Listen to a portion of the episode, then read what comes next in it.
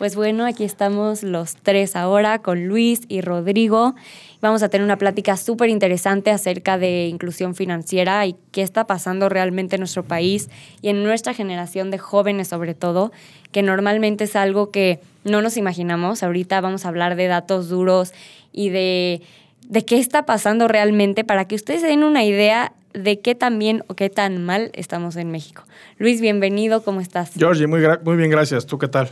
Muy bien, todo gracias bien. por la invitación. No, hombre, gracias a ti por estar con nosotros y bueno, gracias aquí a Rodrigo que organizó este Que hizo todas encuentro. las gestiones necesarias. No, hombre, muchas gracias. La verdad es que me, me parece muy, muy interesante. Eh, creo que vamos a sacarle mucho jugo de platicar con Luismi a través de, de, de tus preguntas y, y- y de tu concepto como tal, este, Georgie. Entonces, adelante, le damos. Pues bueno, adelante. Oye Luis, cuéntanos, ¿cómo empezaste en estos medios a transmitir estas ideas de inclusión financiera y educación financiera? Eh, bueno, Georgie, mira, yo creo que todo. Me voy a remontar un poco a. De hoy a 10 años, ¿no? Hace 10 años. Porque al final de cuentas, todo esto no es un producto de la casualidad ni de la causalidad. Eh, bueno, de la causalidad más bien sí. O sea, sí hay ciertas causas que detonaron este proyecto, ¿no? Primero que nada, yo creo que es la formación que tuve, ¿no? O sea, siempre me gustó mucho la formación en, en finanzas. Mi historia es un poco eh, larga en el sentido, no, no, voy a, no voy a ahondar tanto en el tema, pero en su momento siempre lo que yo quise era estudiar finanzas, siempre. Nada más solamente que por cuestiones de, pues sí, premuras financieras, la cuestión económica familiar era muy desfavorable, entonces digamos que las opciones, la opción de estudiar finanzas estaba totalmente descartada por el sentido de que no había posibilidad de yo pagar una privada, a menos que tuviera un crédito, pero yo no quería salir con un crédito universitario. Entonces, evalué planes de estudio de licenciatura en finanzas en otras universidades. Posteriormente las comparé con las que tenían universidades públicas y ahí fue cuando decidí estudiar, decidí estudiar eh, negocios internacionales con especialidad en finanzas.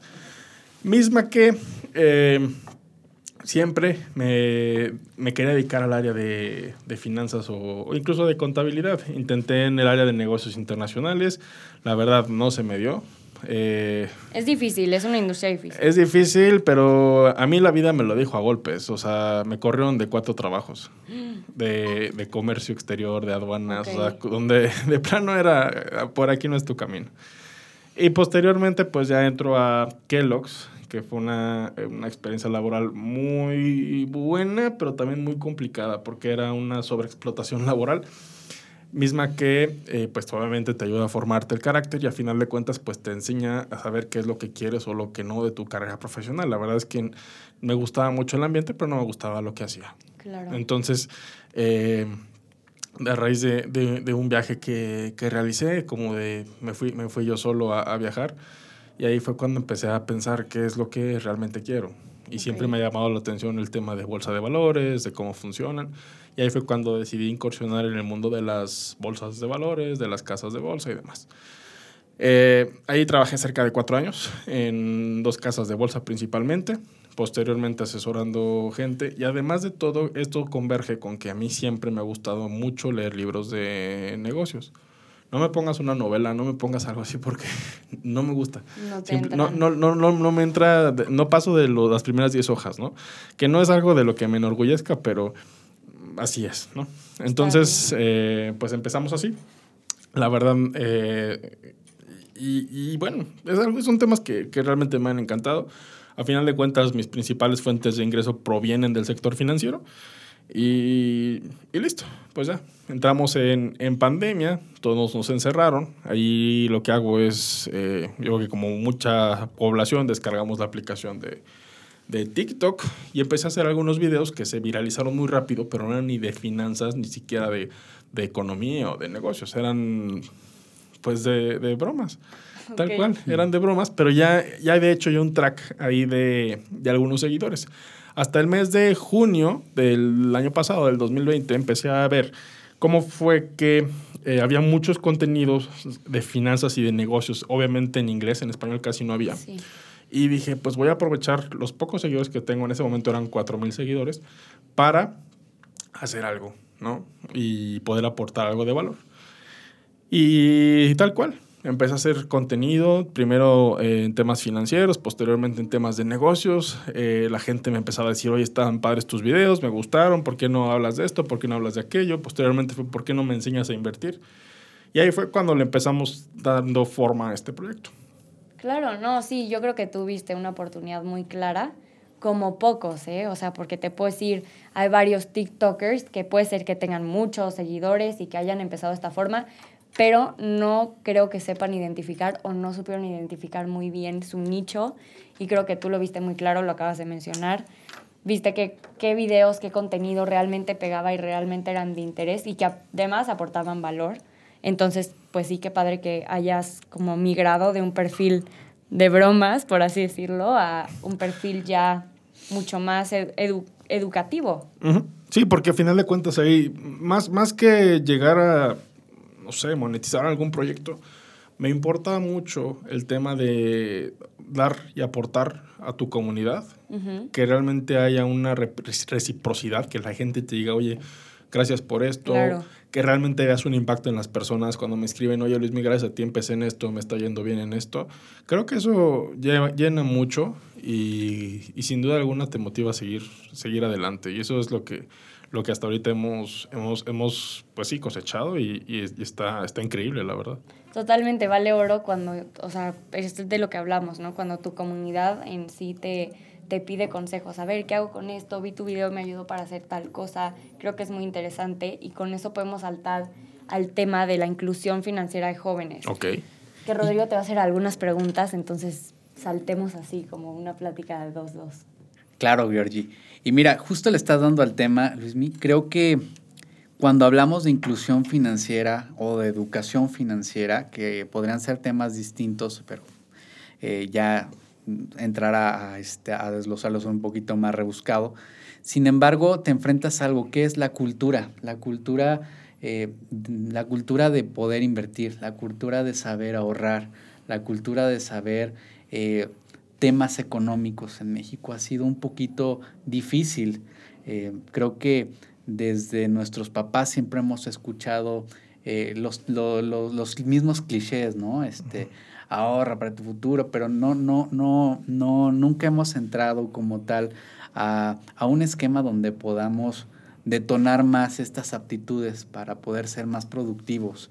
Y creo que hoy la pandemia, creo que hoy las nuevas herramientas para para poder este, desarrollarnos productivamente eh, pues en, este, en este ecosistema económico en el que estamos viviendo, nos empujan a ello, ¿no?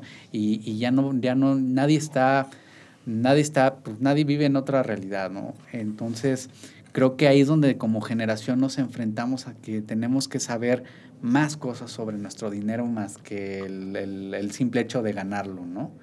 Entonces creo que ahí es donde una generación o, un grupo de, comunicadores, es lo que más me llama la atención, eh, pues tienen el reto de hacer. Entonces, eh, ¿cómo haces ese gancho para que los jóvenes o para quien, quien ve tu contenido agarre la onda y, digámoslo así, pueda actuar en favor de su, de su bienestar? Porque al final de cuentas es actuar en, en fin de tu bienestar. Mira, bien, bien lo mencionas. Eh, es un cambio muy cultural lo que nos estamos atreviendo a hacer. La cultura es algo que en los mexicanos es algo muy importante, muy arraigado y siempre cuando al mexicano le dices hay que cambiar, eh, es muy renuente a hacerlo. Sí. es muy complicado hacerlo, pero yo creo que la mejor manera de empezar creando un cambio es a través de un movimiento, que es lo que estoy haciendo. El, las, digamos que el, el, motor principal o el, el, drive que tenemos dentro de, de Luis Mi Negocios, porque ya somos un, un, equipo de cuatro personas, éramos nadie. Eh, bueno, éramos nadie hace año y medio, ahorita ya somos cuatro y esperemos seguir creciendo cada vez más. Es eh, hacer un movimiento que nos ayude a replicar estos conocimientos a muchas más personas que estén offline. O sea, si bien mi, ahorita la, la red de seguidores que tenemos es fuerte en redes sociales, eh, buscamos llegar también a un público offline, un público que está eh, en primer lugar o imposibilitado de redes sociales o bien no está familiarizado en redes, pero también requiere estos servicios que podemos nosotros apoyarles. Es por eso que estamos también metiéndole mucho a temas de, em, de entrada, por ejemplo, a, conferencias presenciales, si bien es un momento complicado, buscamos a través de esos espacios o a través de radio tradicional llegar a personas que no tienen ese acceso para que puedan acceder a este movimiento financiero y a final de cuentas pues tener una mejor vida a través de las finanzas. Yo soy creyente de eso. A veces me da tristeza que veo quizás algún otro creador creador de contenido financiero o creador de contenido en temas de emprendedores y te ven como competencia y se expresan mal de ti. Que la verdad, o sea, en temas de desarrollo personal me da lo mismo. O sea, no me entra por uno y me sale por el otro. Pero lo triste es que nos estamos enfocando mucho y en muchos sectores, los mexicanos, en competir en lugar de hacer compitas. No compitas, mejoras compitas. O sea, en hacer un equipo, en hacer una sinergia, en decir, ¿sabes qué? Yo tengo un canal de esto, yo también tengo un canal de esto, porque no hacemos un impacto mayor y podemos ganar los dos? Creo yo que este tipo de relaciones son esenciales para que este tipo de proyectos sigan replicándose, sigan creciendo mucho más y poder lograr a final de cuentas lo que buscamos, que es un cambio de cultura de los mexicanos con respecto a sus finanzas, primero personales y ya posteriormente pues finanzas de su negocio y demás. Claro, y lo mencionabas al principio, o sea, no, no hay tanto contenido en español. Eso primero es un red flag durísimo. Es un red flag durísimo y además también en redes eh, la gente, pues, literal como los cangrejos, o sea, te echan mucho hate, eh, hablas de algo y ya te dicen, este vende humo, ya va a llegar a, a decir tonterías, eh, los famosos gurús financieros de YouTube y Cosa que digo, a ver, o sea, como tal yo tengo una carrera, estoy certificado, pero no los culpo porque han habido muchas personas que se han pasado por mega expertos que mismo su, canal, su canal y su carrera es hacer fraude con la gente. Y pues una vez que te hacen fraude, odias a todos. Claro. Entonces aquí lo que buscamos es eso, es decirte, a ver, hay una manera de que puedas invertir tu dinero sin fraude. Es aburrido, sí, porque no te va a prometer que dupliques una lana en seis meses, ¿no? Pero pues es la realidad. O sea, al final de cuentas creo eso que también ha sido un plus que me ha ayudado mucho a conectar con la gente y yo soy feliz con ello, de demostrar realmente quién soy yo. No me importa a mí enseñar mis autos de lujo, no me importa a mí enseñar una casa de miles de millones de dólares que ni las tengo, pero creo yo que también la gente está cansado de eso. Entonces el hecho de que sean real, que hables sobre tu propia experiencia, que digas esto fue lo que hice y esto me funcionó y esto no me funcionó, la gente cada vez lo valora más y buscamos replicar este efecto para que pueda llegar a todavía muchas más personas. Y justo para que llegue a más personas, refiriéndote como a este sector de nuestro país que, que no está al 100% empalmado con las redes o, o como a qué, a qué se refieren. Pues, o sea, a final de cuentas hay un sector que está muy desatendido, ¿no? De la población eh, mexicana. Y pues uno de las vertientes que queremos hacer es meter iniciativas con sector gobierno para que nos puedan apoyar a llegar a rincones donde no podemos llegar a través de las redes sociales. El impacto que hemos tenido, yo creo que por lo menos cualquier persona que haya tenido TikTok y esté interesada en finanzas, por lo menos ya le salimos. Por lo menos ya nos conoce, por lo menos ya sabe que existimos. Pero el sector que está interesado en finanzas y además no le interesa, eh, es, es, difícil. Por eso necesitamos otros canales que podamos llegar a estas personas y que podamos eh, ayudarles de otra manera. También de otro lado, tienes a la comunidad de financieros, empresarios de banco de que llevan 40 o 50 años, que te ven como con ojos de, ¿y este qué? O sea, tendrá cuatro años de experiencia, yo tengo 20 años de experiencia. Sí, ok, pero tú qué cambio estás haciendo? Tú ves por 30 personas que son tus clientes. Nosotros vemos por 3 millones de personas. Sí. Ni mi chamba es mejor que la tuya, ni la tuya es mejor que la mía. Simplemente es respetar y si quieres colaborar, súmate, bienvenido. Yo no soy celoso, al contrario, si viene un experto a platicar con nosotros, venga. Pero también tenemos que luchar contra esta mentalidad de qué está haciendo este mocoso, ¿no? Y ni tan mocoso, pero bueno. Eso no, es lo son canales diferentes. Sí, sí, sí, pero me ha tocado. O sea, me ha tocado ese tipo de encuentros que la verdad, en vez de apoyarnos mutuamente como mexicanos, en vez de sugerirnos, en vez de decir, a ver, vas bien por aquí, te recomiendo que hagas esto para crecer, ¿no? Y eso es muy común. También siento que el mexicano es un poco terco cuando les recomiendan cualquier cosa. Lo vemos ahorita en el sector financiero, o sea, de jóvenes y en general en nuestro país les puedo decir una pregunta que me hicieron en una de las entrevistas que tuve fue, ¿cuántas tarjetas de nómina hay en México? Entonces, pues yo tenía que sacar, sin otro dato, cuántas, cuántas tarjetas de nómina hay en México. Entonces ahí vas descartando datos, vas sacando unemployment rate, lo vas multiplicando, etcétera. No les voy a decir el proceso porque es muy largo y ya, ya pasó. Pero el final, el número final me impactó muchísimo, 37 millones de mexicanos con tarjetas de nómina. Y de esos 37, el, o sea, tuvimos que sacar, antes de, de obtener los 37, era un 100% y se obtuvo un 50% que fueron 37. Y de ese 50%, eran las personas que no estaban de acuerdo con el sistema financiero en nuestro país. Ni siquiera no, que no están de acuerdo, más bien que no tienen conocimiento. O no lo entienden. Que no lo entienden. Que para ellos una tarjeta normal de débito, de crédito, es ¿qué es eso? O sea, no, yo prefiero mi dinero en efectivo y a mí paguenme en efectivo. Yo, el súper, todo lo voy a pagar en efectivo porque no quiero saber. A ver, o sea, ese sector tiene que de cierta forma cambiar, o sea, tanto los jóvenes como los adultos tienen que ir llegando a comerse ese sector, que es el 50% o por ahí, cuarenta y tantos por ciento de nuestro país, que no entienden el sistema financiero. Pero que es un sector ampliamente mayor, ¿no, Luismi? Yo creo. Es un sector que se, re, que, que se rehúsa un poquito a, a usar medios de pago eh, virtuales, electrónicos. No te creas, hay de todo. O sea, de eso, eh, yo te estoy diciendo en general. O sea, de del, los 120 millones de mexicanos, tantito más, como sea, en general, 30 y, que 37 millones de mexicanos tengan tarjeta de nómina, sí, tomando en cuenta obviamente la población activa, ¿no? Económicamente. No, y hay otro factor, ¿no? La población que se encuentra en la informalidad y para la población que, por ejemplo, pues la informalidad y el no entrar al sistema financiero pues le, le, le, significa pues seguir con un, un, un mismo esquema eh, productivo, ¿no? Entonces también ese es un reto entre los gobiernos, entre eh, el sector financiero, cómo, cómo, cómo venderle a las personas eh, que, que, realmente son de ingresos muy bajos, el que estar incorporados al sistema financiero al final de cuentas los va a ayudar a desarrollarse, ¿no? Es otro reto que tenemos, ¿no? No le podemos decir también a un joven que está en la informalidad, en el comercio, ¿sabes? Ahorita cómo ha crecido el e-commerce, cómo ha crecido eh, los negocios en, en, plataformas digitales y cuántos de esos negocios pues son, son informales, ¿no? No, no, aún no, se, no, no, este, no están en un esquema... Eh, financiero, digámoslo así, ¿no? También es otro reto, ¿no? Eh, la otra, Luis, que también te quería preguntar, que me parece también muy importante, creo que eh, el tema de la educación financiera, eh, como lo mencionas, es un espectro muy amplio, ¿no?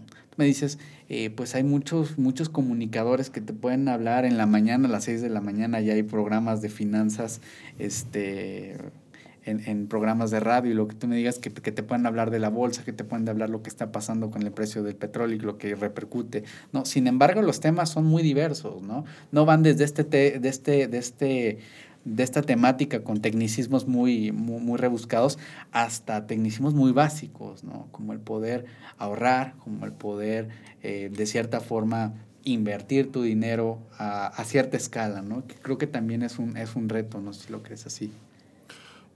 Sin duda. O sea, a final de cuentas, retos nos vamos a encontrar. Eh, yo creo que inclusive si fuéramos hasta un país en, en desarrollado, hay, mucho, mucha tarea y mucho labor por hacer. ¿no? A final de cuentas, lo que, lo que les comentaba en algún principio, nuestra intención es esa.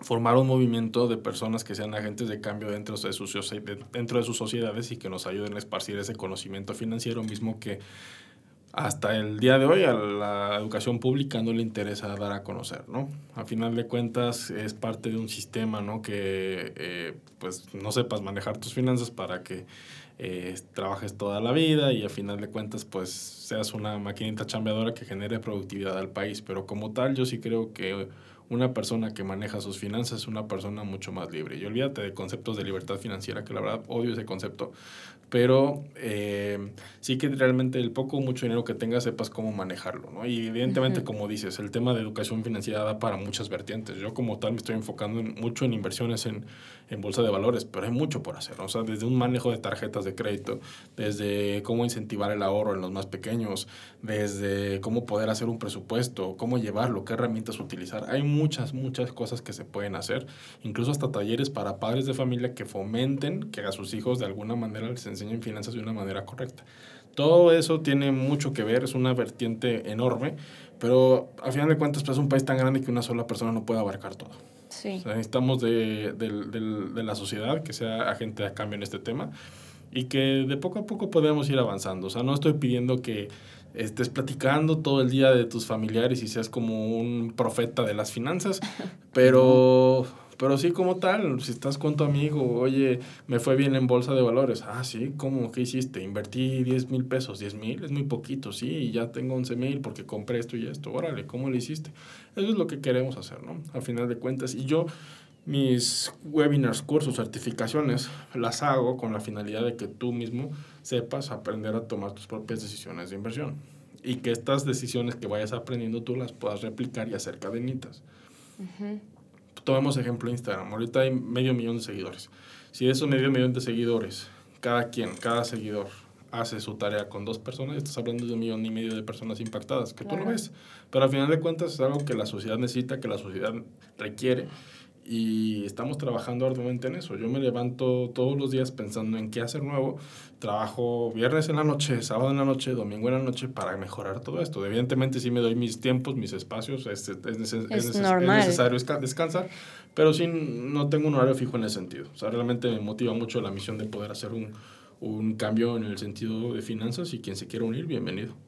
No, eso está increíble que tengas esa mentalidad más Creo que igual es algo de muchísima determinación.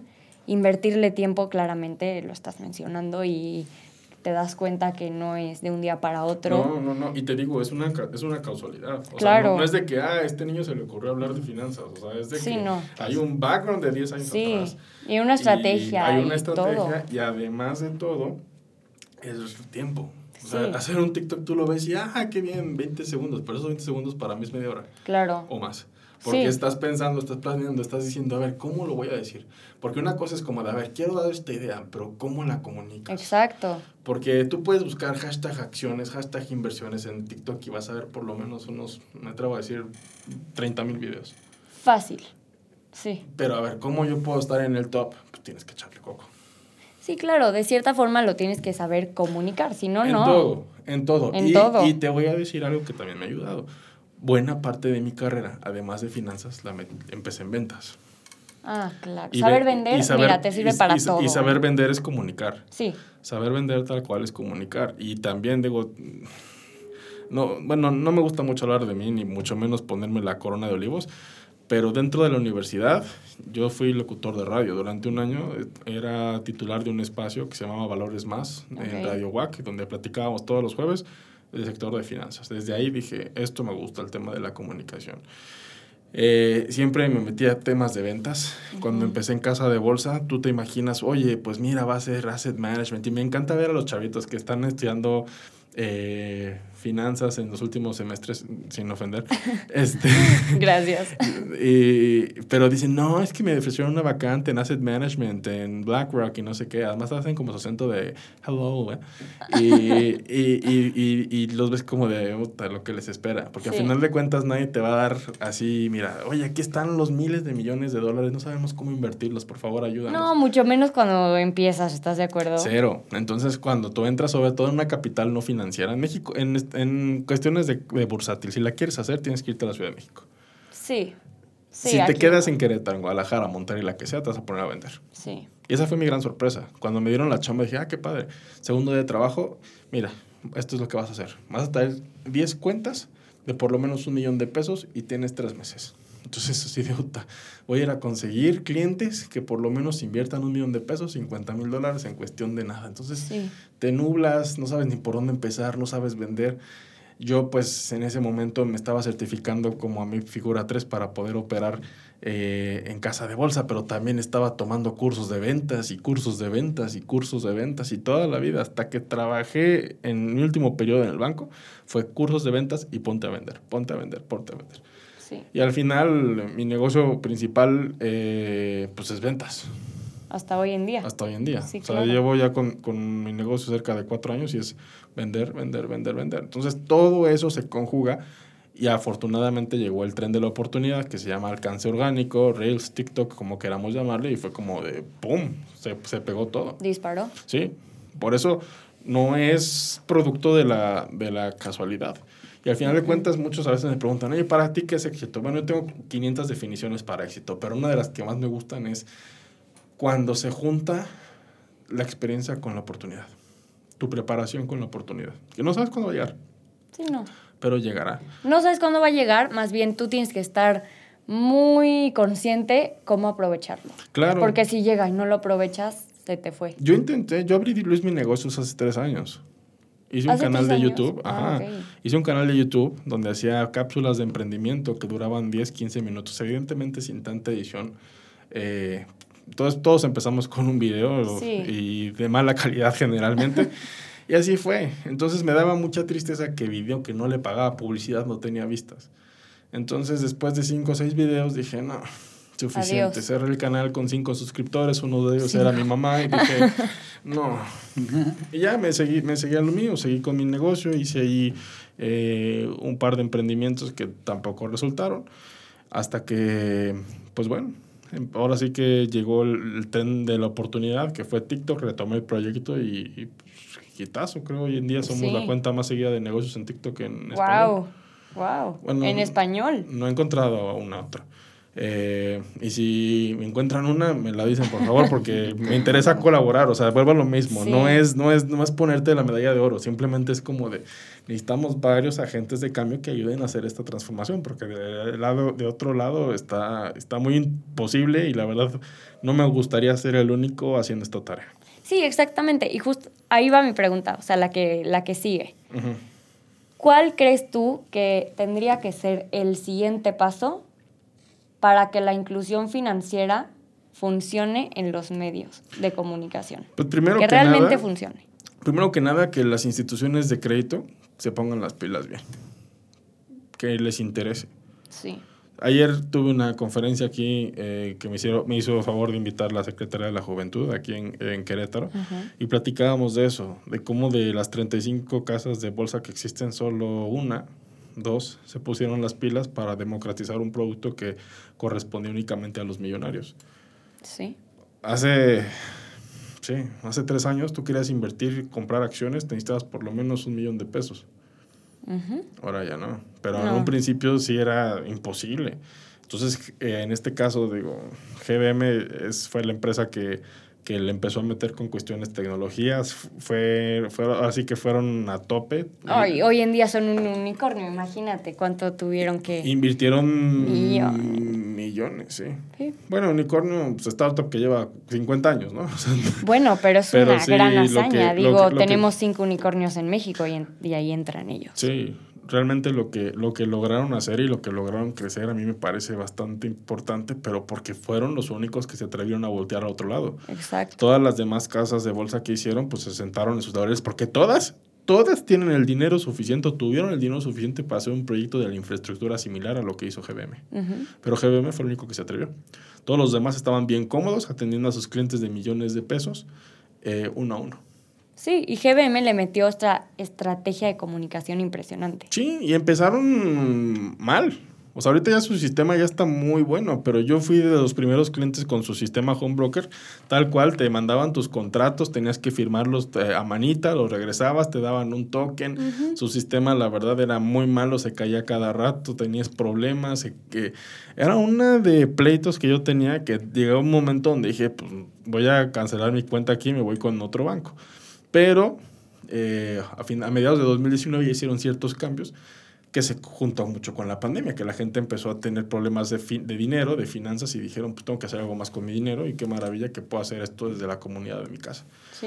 Entonces, regresando a la pregunta, necesitamos más, más eh, Fintechs. pues mm, no sé si fintech, pero sí eh, instituciones financieras que ya tienen cierto poder, que realmente se dediquen a ver hacia abajo. Sí. Pero en serio, porque una cosa es que pongas tu página de bbva.com diagonal educación financiera. a realmente hacer iniciativas que toquen a la calle. Y que además lo ven cinco personas, ¿estás Sí, de acuerdo? Y pues sí. esas cinco personas es porque les pidieron una tarea de una fuente oficial, pero si no, Ajá, y que, y que se apalanquen y se aprovechen y además ganan ellos. sí. A ver, a ver, Luis, tú tienes esta comunidad. ¿Cómo te puedo apoyar para salir adelante? ¿Con qué iniciativas? Y vamos.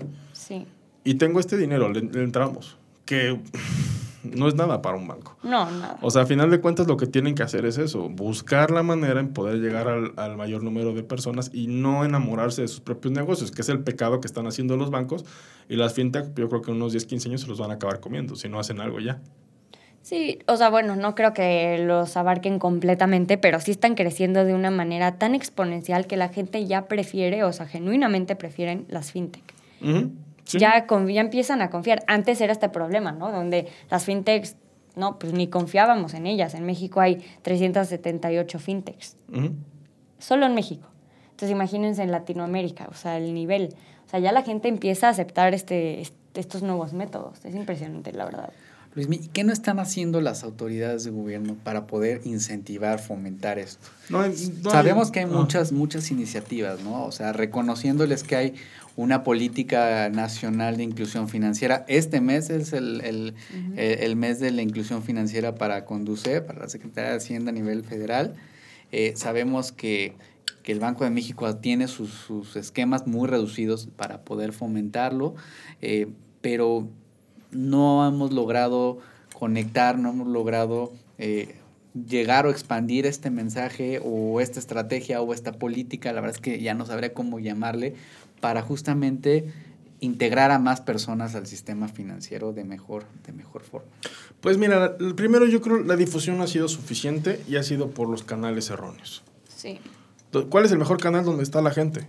Listo. Y lo que te pide la gente, y lo, lo que, que, te quieren. pide la gente y lo que quiere la gente. O sea, no es casualidad. Bueno, perdón, van a decir este güey, nada más habla de sí. Pero, o sea, es la neta. No, o sea, a final total. de cuentas, la gente me ha estado pidiendo, habla de esto, habla de esto, yo se lo doy y ¡pum! Sí. Y crece. Creo que eso es una parte de lo que no entiende todavía el gobierno o las autoridades. No entienden lo que su, su población realmente pide. Y no tienen al talento humano necesario para poder hacer y satisfacer estas necesidades, porque al final de cuentas quien entra a gobierno puede ser el recomendado del recomendado, le dicen tu chamba es esta, no va a tener las cualificaciones necesarias para hacer esto. Total. ¿Qué vas a hacer? ¿Quién está haciendo bien las cosas? ¿Quién está dentro de la atmósfera donde quiero estar? ¿Cómo te puedo ayudar? Oye, hay tantos talentos, o sea, de jóvenes, lo vemos aquí en la Secretaría y seguramente tú lo ves también en las redes y con perfiles igual que seguro están en el mundo financiero y esta parte de inclusión. ¿Qué dices? ¿Tienes tanto potencial para hacerlo bien, para aprovechar estos perfiles? Siendo el gobierno, ¿por qué no lo haces? ¿Por qué no los incluyes como tu estrategia? Si no tienes la las personas con la suficiente creatividad dentro del gabinete o dentro de la institución, busca medios por fuera. Y personas por fuera con perfiles súper creativos, súper informativos, que tienen algo que aportar, o sea, que realmente tienen algo que aportar. Sí, caray.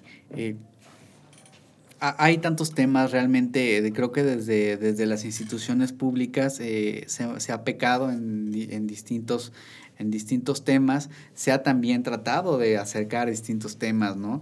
Eh, creo que pues la- el ejemplo más claro, a, a lo mejor este, me podrás, me podrás tú co- complementar, Luis, pues es pues este lugar núcleo, ¿no? Que se, que se traduce en un esquema de un ecosistema de emprendimiento, de emprendedores, en el que incluso puedes llegar a concebir que pueda haber incluso, a un día ya lo, lo platiqué con Georgie y nunca lo hemos podido desarrollar bien, pero poder hacer un crowdfunding público, ¿no?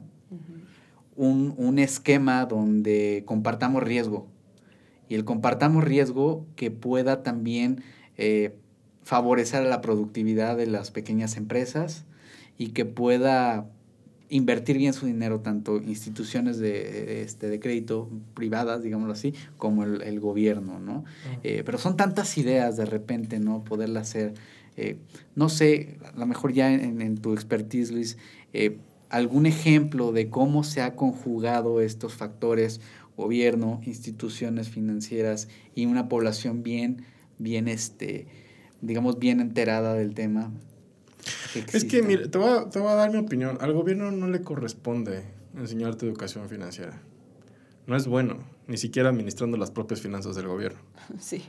No le corresponde. ¿Qué le corresponde al gobierno? Proveer los espacios para que la gente que tiene esta oportunidad lo haga y apoyar a esa gente para que lo haga. El evento que organizamos el viernes pasado vinieron conferencistas de México y de Puebla. Se quedaron asombrados del proyecto que hizo Núcleo aquí en Querétaro. O sea, un coworking público a esta talla de este nivel, dices, wow, o sea, aquí sí. sí se están usando los impuestos de una manera eficiente. Yo creo que el gobierno, más que enseñarnos y más que difundir eh, actividades que sí, claro, es importante y las platicamos, que en las escuelas empiecen con educación financiera, que proveen las herramientas para que la gente tenga acceso. Sí, a, a herramientas este y espacios. Conocimiento, este tipo de herramientas, eh, crear foros. Eh, lo que hicieron, por ejemplo, aquí, hacer un Inc. Crow patrocinado por el gobierno y mismo gobierno invitar a expertos en el tema que jalen chavos, que jalen muchachos. Ese es el camino. Sí. Tienes como gobierno proveer las herramientas y ya. El empresario te dice, a mí nada más dame seguridad, yo me encargo de todo. Yo me encargo de producir, yo me encargo de vender, yo me encargo de darte empleo, yo me encargo de hacer economía. Tú únicamente dame seguridad, tú dame espacio. Y eso es lo que tiene que hacer el gobierno. El gobierno nada más puede promover las herramientas. Es un error querer cubrir todo. No, por supuesto. Por eso, o sea, por un lado digo, ay, qué bien que haya una semana de inclusión financiera, qué bien que haya cursos gratis de Conducef, pero son instancias que no le corresponden al gobierno.